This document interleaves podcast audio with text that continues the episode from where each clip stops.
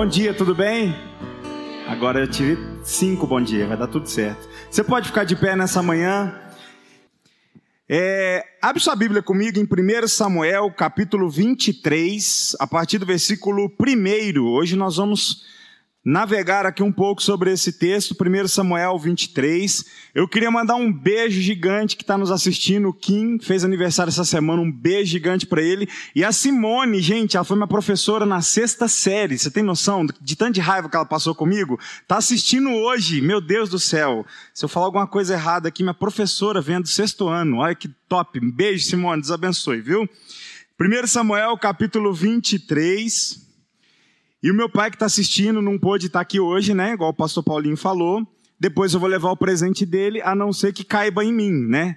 Porque é o seguinte, a maior raiva do meu pai foi quando eu cresci e fiquei do tamanho dele. Aí eu comecei a usar as camisas dele, o sapato dele. Até hoje ele tem raiva disso. Então, como ele vai ganhar um novinho, obrigado, cara. Se couber em mim, já era, José, rodou. Vamos ler. Amém? Todos acharam? Amém? 1 Samuel, capítulo 23, fala assim: um dia Davi recebeu a notícia de que os filisteus estavam atacando a cidade de Keila e roubando cereais das eiras. Davi perguntou ao Senhor: Devo ir e atacá-los? E o Senhor lhe respondeu: Sim, vá, lute contra os filisteus e liberte Keila. E o Senhor lhe respondeu: Sim, vá e lute contra os filisteus e liberte Keila. Feche seus olhos, Deus, em nome de Jesus. Nós te agradecemos por estarmos nessa manhã aqui reunidos e Pai, nós pedimos que o Senhor me use agora com o teu poder e a tua graça. Espírito Santo de Deus, fique à vontade para me usar. Eu não sou nada, eu não tenho nada, mas nós sabemos que o Senhor tem tudo. A minha dependência agora é no Senhor. As palavras que saírem da minha boca nessa hora, Espírito Santo, que sejam tuas e não minhas, porque é o Senhor quem tem tudo aqui para a gente nessa manhã. Mas que nós possamos sair dessa manhã aqui tocados, movidos, encontrando, ó Deus, soluções para problemas. Nessa manhã, Espírito de Deus, que o Senhor fale profundamente aos nossos corações, pois nós queremos ouvir a tua voz. É o que o Senhor tem para a gente. E é o que eu me coloco na tua dependência, para o Senhor fazer do jeito que o Senhor quiser e da forma que o Senhor quiser. Em nome de Jesus. Amém. Amém. Você pode se sentar. Hoje, hoje nós vamos falar um assunto muito importante, muito especial, que é governador ou governado. O que, que nós somos? Nós somos governadores da nossa própria história, do, do que a gente pensa, do que a gente age, ou nós estamos sobre um governo de Deus, ou eu estou sobre o governo de Deus, mas eu preciso entender até que ponto eu governo as coisas que estão ao meu redor. Amém? E aí eu queria navegar com você primeiro sobre algumas formas de governo. Gente, eu vou tossir um pouco. Eu estou tossindo muito para falar a verdade e não, se fosse microfone sem fio eu tirava, mas como é esse chique aqui, do. Né? Quem que usa esse microfone aqui? Não é o, Silvio Santos usa aquele aqui, né? A Xuxa. O, o, microfone da Xuxa, então, na Xuxa esse me quebra mesmo, vou te falar, viu? Ai, meu Deus. Aí eu vou tossir, não dá para tirar, mas vai dar tudo certo, tá? Quando, se você pegar a época do Império Romano, você vai ver que é aquela época de Jesus lá atrás.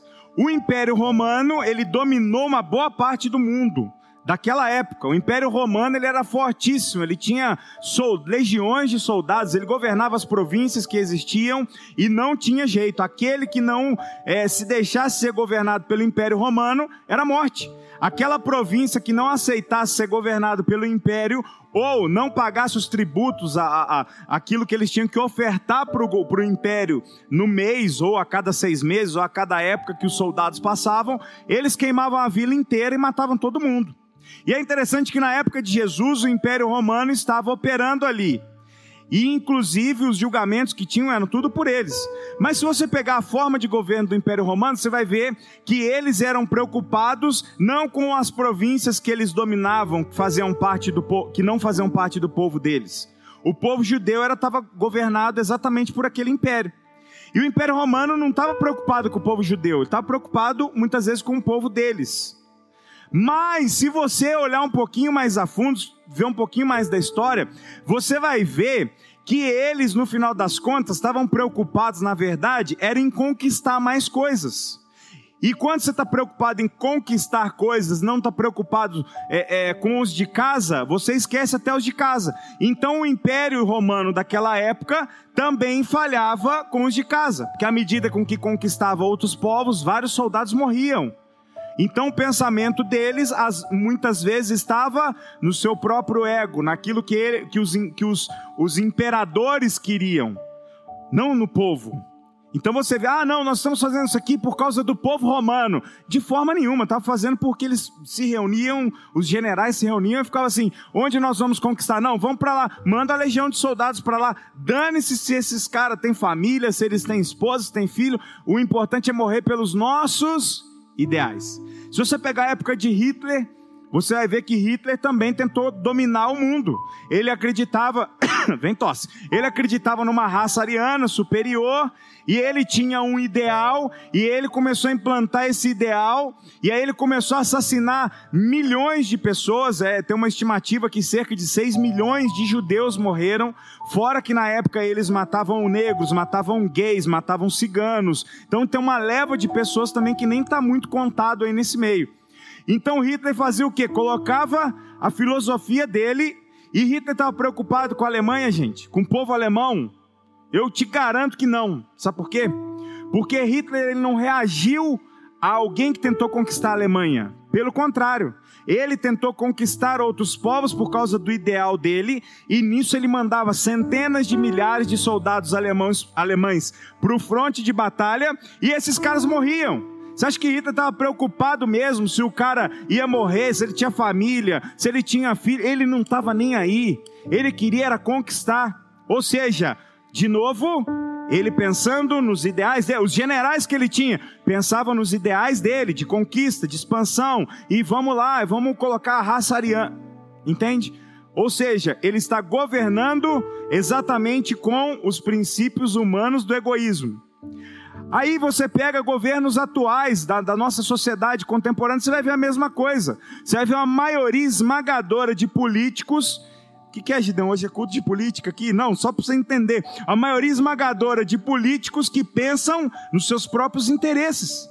Cara, pega aquele, aquela época mensalão, petrolão, vocês lembram disso aí? Meu Deus do céu, os caras desviando milhões e a saúde nossa caindo. Você vê agora, nessa época de, de, de pandemia que nós tivemos, governadores que estavam escondendo aparelho, é, é, aqueles aparelhos de UTI, de intubação, né? Eu estava vendo um vídeo outro dia, tinha um monte, zero bala no meio do mato, que a polícia achou. Cara, um cara desse é um assassino, ele não é só um ladrão, um corrupto, é um assassino. Porque ele está tirando vidas através de recursos que ele podia estar tá destinando para salvar vidas. Então você pega as formas de governo, você vai entendendo que quando o governo é humano, você vê que as coisas dão errado. Dá tudo errado. Aí agora você pega dois modelos que nós tivemos de governo aqui um pouco diferentes, que você vai ver o reinado de Davi é muito louco. Davi era um cara muito doido. Davi era um cara totalmente diferente dos outros reis que vieram após ele, porque antes só teve Saul. Saul foi o primeiro rei de Israel, Davi foi o segundo e depois vão ter outros reis. Você vai pegar na história, Saul como primeiro rei não teve nada a ver com Davi, e os outros reis que vieram nem se comparam ao reinado de Davi. O que que Davi fez que era diferente? O que que o reinado dele tinha de diferente dos outros reinados? A forma de governo. Davi ele não estava preocupado ah, exatamente com o seu egoísmo, com o seu, com a sua visão. Davi o tempo todo estava preocupado com o que Deus pensava sobre ele. Amém? Quem está entendendo? O que Deus pensa sobre mim. Muitas vezes você vê pessoas que não estão nem aí com as outras e muito menos com o que Deus pensa sobre ela. Tem um texto em 2 Samuel, eu vou ler com você só um pedacinho, você não precisa abrir sua Bíblia, só presta atenção. 2 Samuel, no capítulo 5, verso 18, fala assim: os filisteus chegaram, se espalharam pelo vale de Refaim. Então Davi consultou ao Senhor: devo atacar os filisteus? O texto que nós lemos em Samuel 23 aqui também. Davi consulta a Deus: Deus, eu devo fazer isso? Aí Deus vai lá e responde para ele: Davi, vai lá, faz que eu estou com você. Aí Davi ia. Davi não, fica quietinho. Davi não ia. Por quê? Porque o governo dele, o, gov o, reinado de Davi, estava nas mãos de Deus e não nas mãos dele. Aprenda uma coisa nessa manhã, eu e você. Toda vez que eu e você nós pegamos o governo e colocamos nas nossas mãos, nós vamos ir para o lado do nosso coração que é enganoso, que é corrupto, e o nosso coração só pensa na gente. Agora, quando nós fazemos igual a oração do Pai Nosso, venha o teu reino, faça, seja feita a tua a tua vontade. Olha que, que coisa mais. Aí Davi, ele vai lá e erra.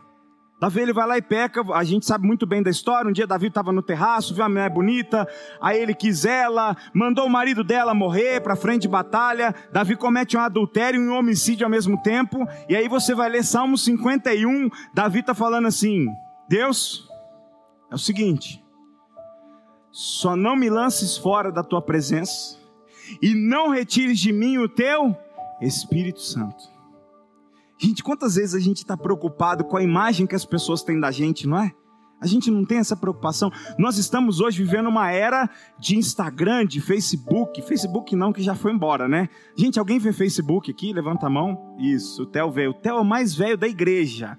250 anos o Theo tem. Ninguém mais vê, Theo. A galera aqui, quem tem 70 anos já está no Instagram, Theo. Aqui, ó. E você lá no Facebook, vou te falar. Mas tudo bem. Amém. Deus te perdoe, tá?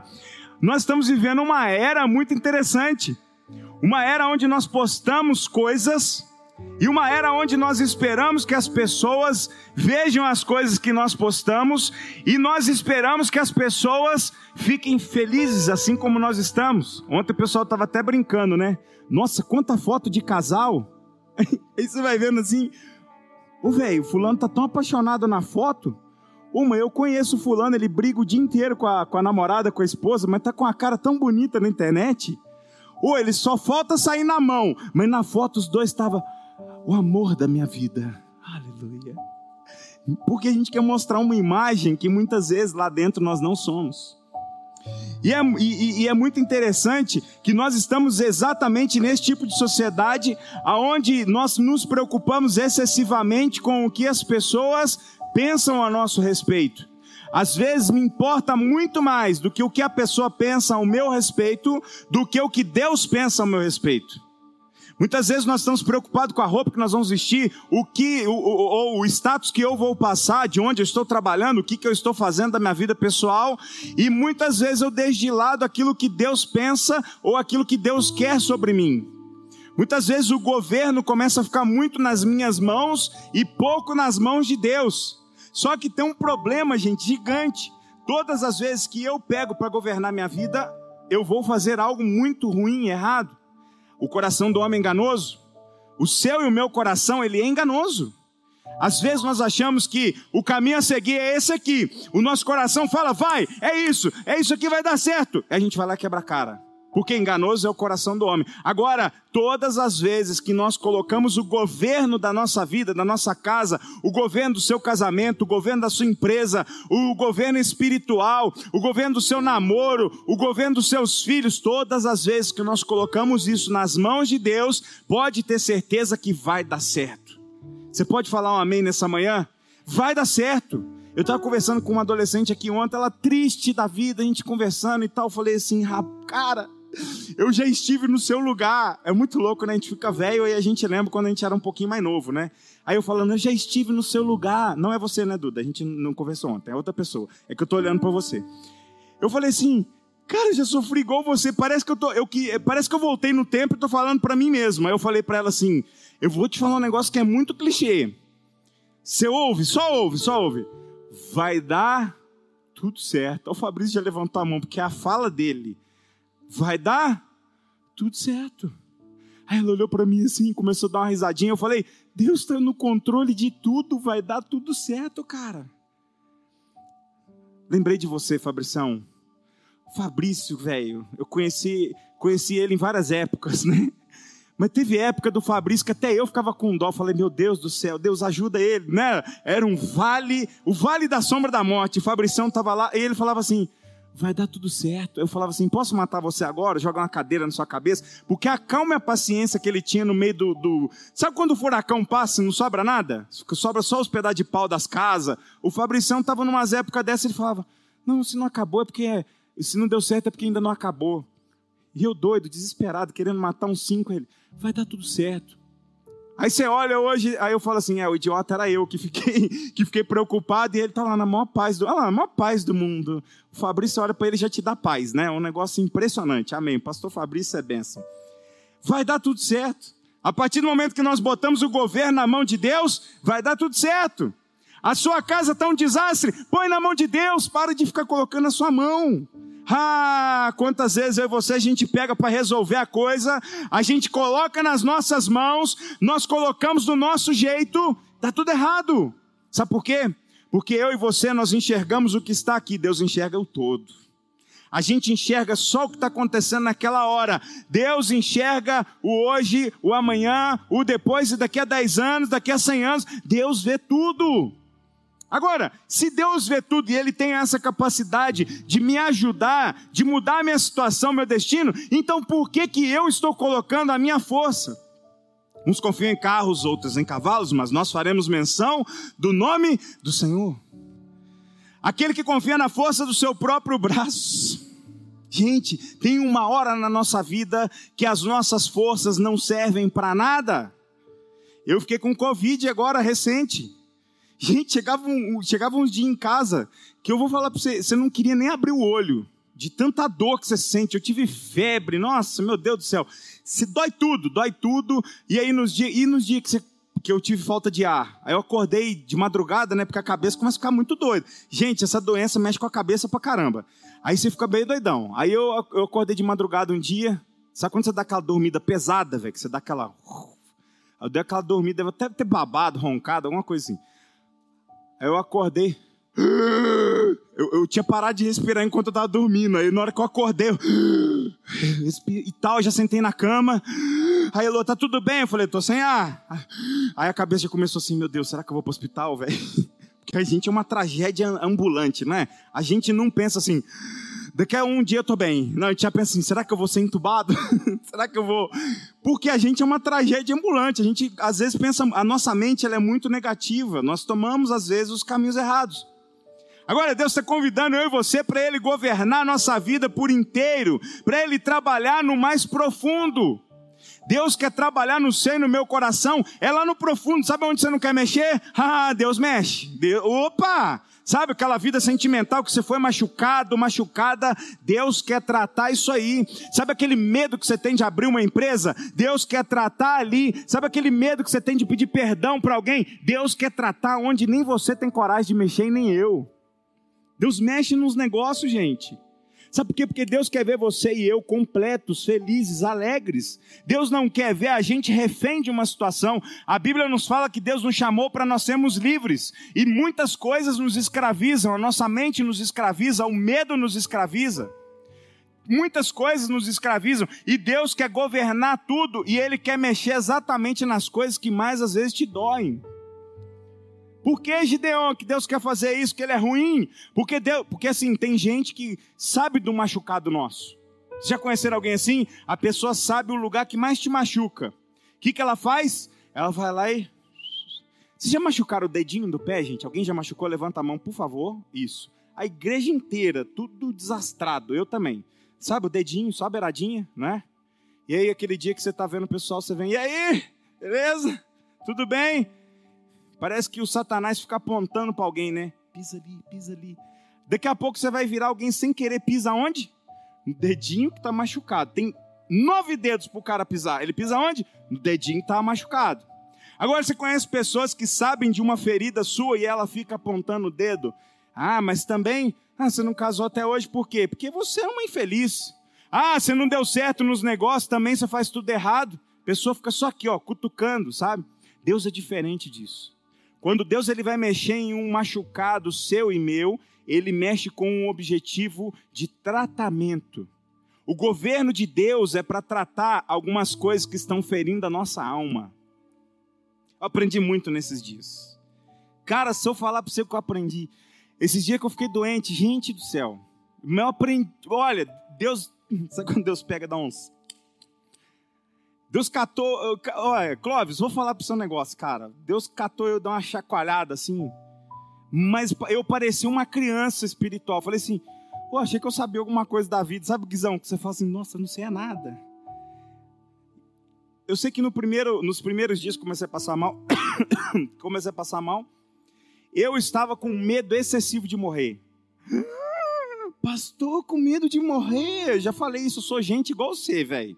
Igualzinho, igualzinho, carne, osso, mesma coisa. Medo de morrer. Guizão, um medo, velho, um medo, um medo que você não tem noção. E eu não entendia que esse medo já vinha de muito tempo. E aí eu, eu, eu fui fazer o, o, o, Até contando os adolescentes, eu fui fazer o primeiro exame para saber se eu estava com, com o endemoniado do Covid, né? E aí você chega lá, eu fui fazer o de sangue e o tridente do satanás, que é o cotonete que eles enfiam no nariz, cutuca o cérebro nosso para ver se está lá dentro, tira. Depois ele vai cutuca a garganta para ver se tem nuca, né? Porque a tia parece que vem aqui atrás. Você quase vomita na cara de quem está fazendo o exame. Teve umas duas vezes que eu falei, mano, vou vomitar na cara da tia.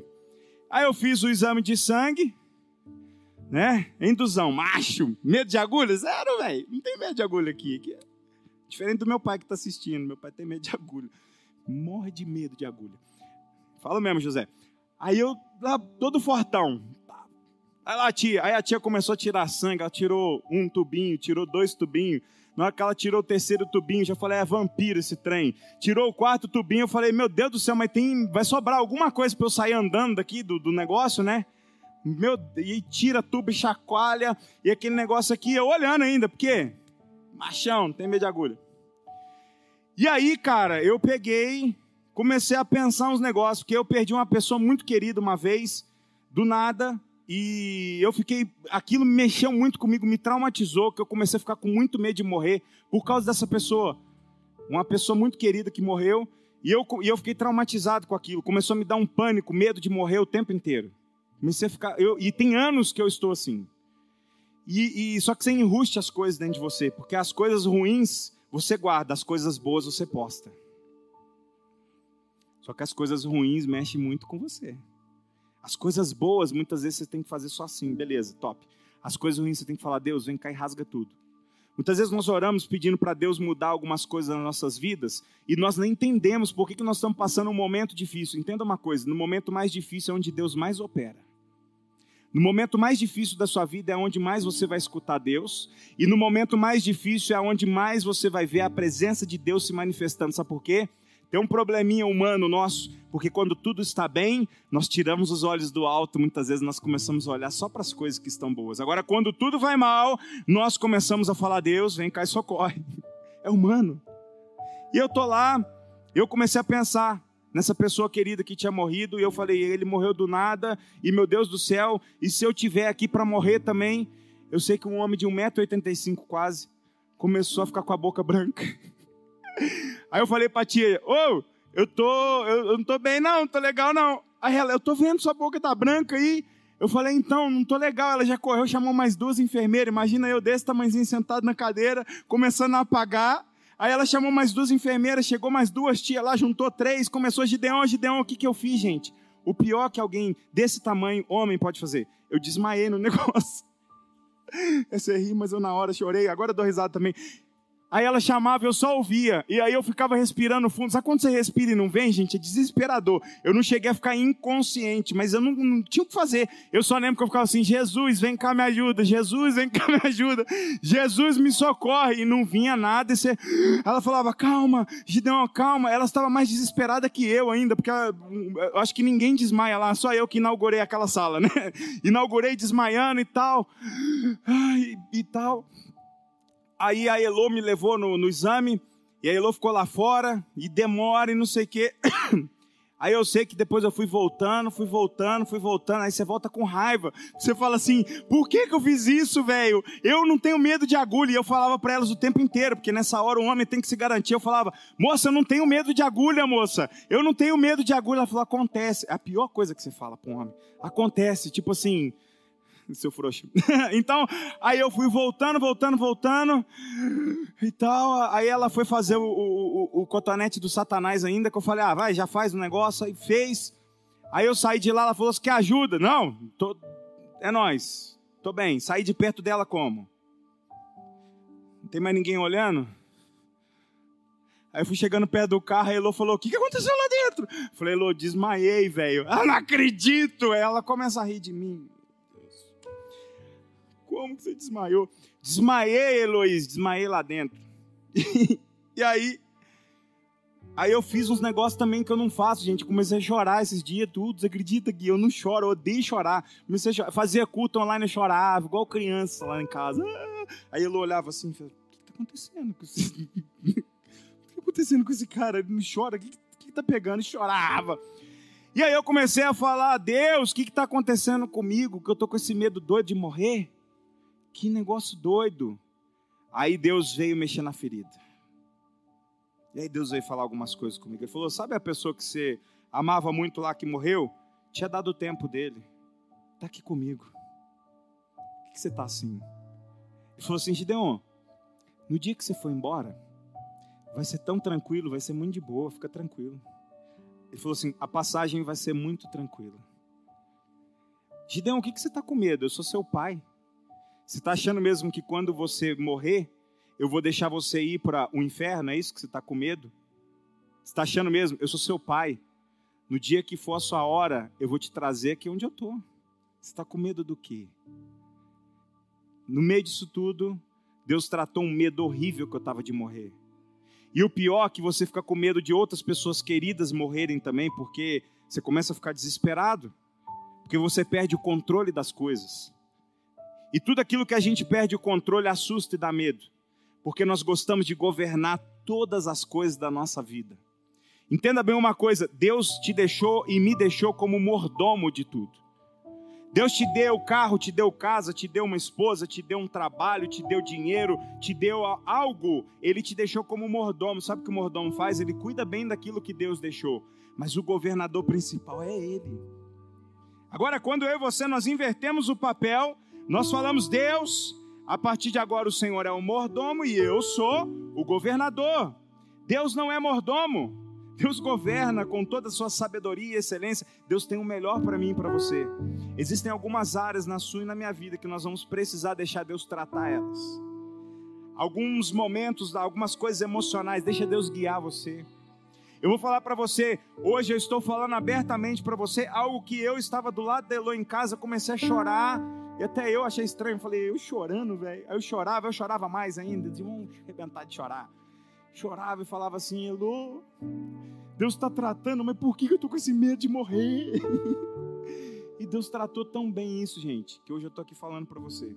Você só consegue falar de algo que te machucou com tranquilidade depois que aquele machucado virou uma cicatriz.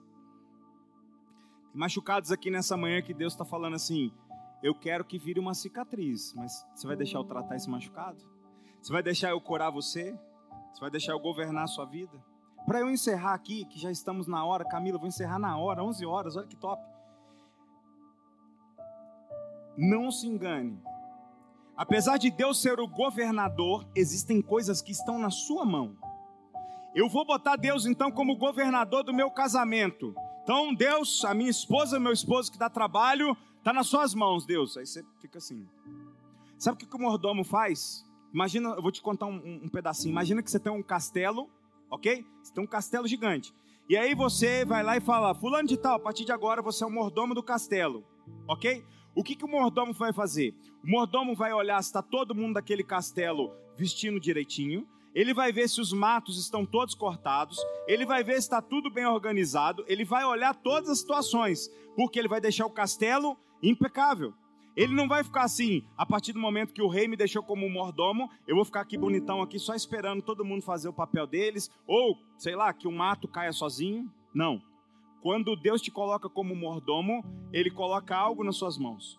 Você vai entregar o seu casamento, a sua vida sentimental, você vai entregar seus filhos, você vai entregar algo para Deus governar? Amém. É isso aí. Agora, você tem a sua parte. Tá brigando muito em casa? Pare de discutir. Seus filhos não te respeitam? Senta com eles, vai trocar uma ideia. É adolescente? Traz para mim que eu troco uma ideia com um pedaço de vassoura do lado.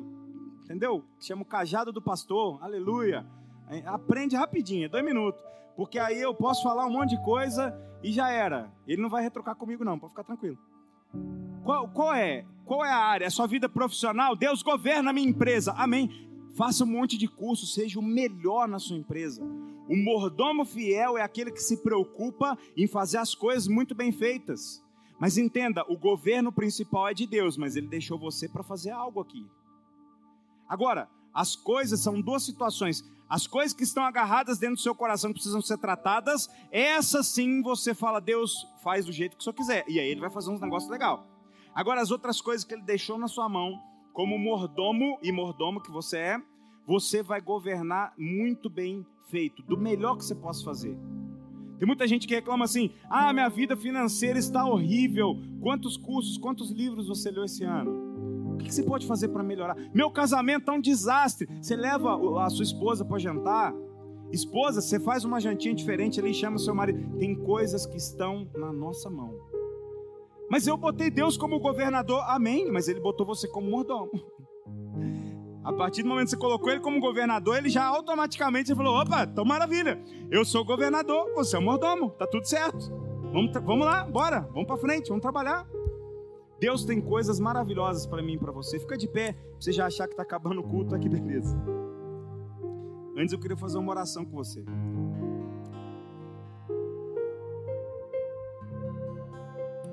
Nessa manhã existem algumas áreas que eu, eu e você nós precisamos entregar para Deus governar.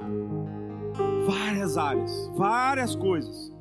Nessa manhã Deus também está falando para você, filho, filha, você está entregando para mim, beleza? E eu estou te devolvendo a mordomia dessas coisas. Presta atenção.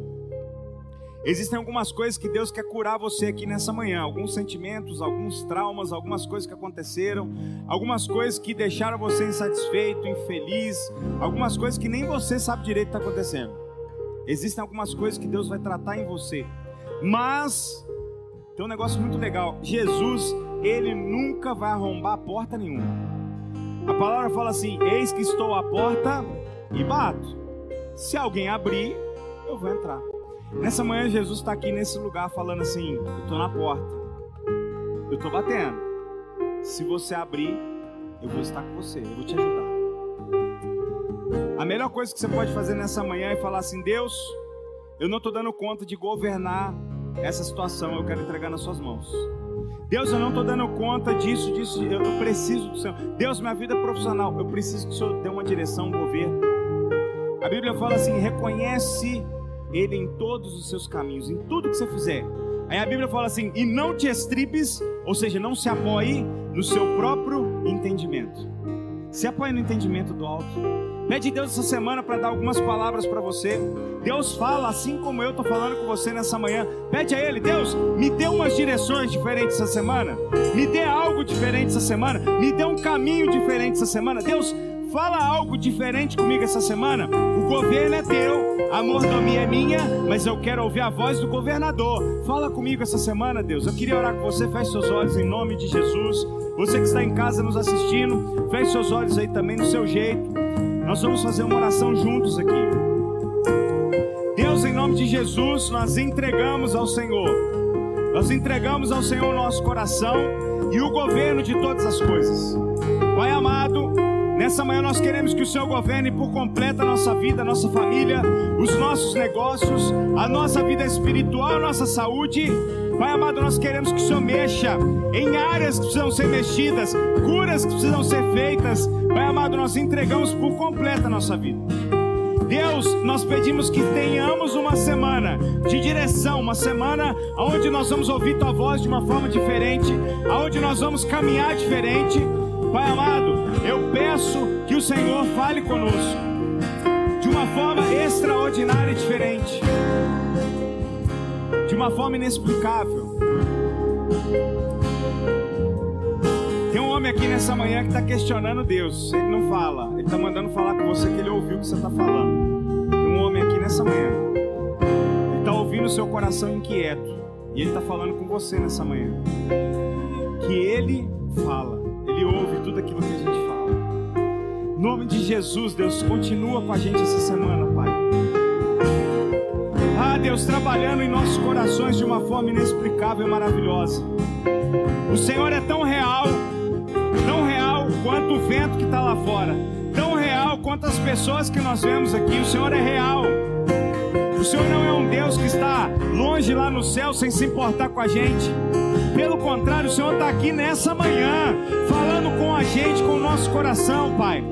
Deus, o Senhor está aqui nesse lugar. E é o que nós cremos. E nós entregamos o governo total das nossas vidas para o Senhor. Por o Senhor fazer do jeito que o Senhor quiser da forma que o Senhor quiser. Pai amado, é o que nós entregamos, é o que nós falamos a Ti, aqui nesse lugar, nessa manhã, em o nome santo, poderoso e bendito do Senhor Jesus. Amém. Seguro braços daquele que nunca me deixou. Feche seus olhos nessa manhã. Teu amor perfeito sempre esteve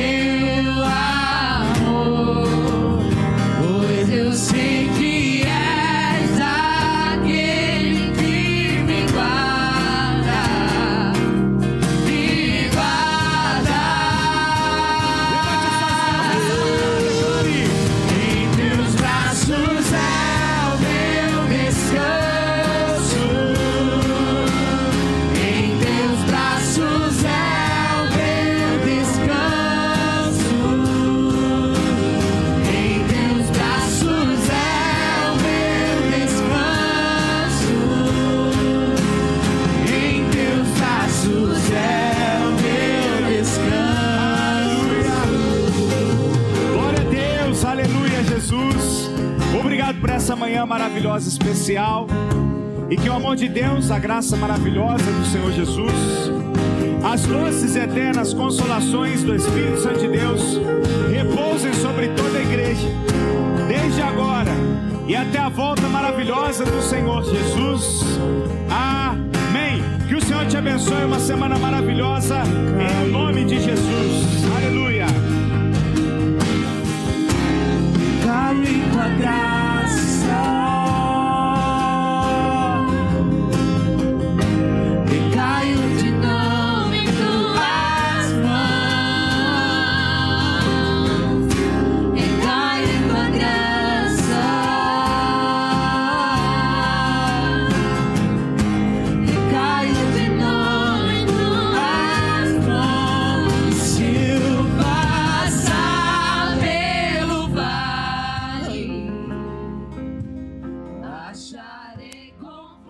conteúdo desse podcast foi retirado das lives do canal Casa Aviva Online. Inscreva-se no YouTube.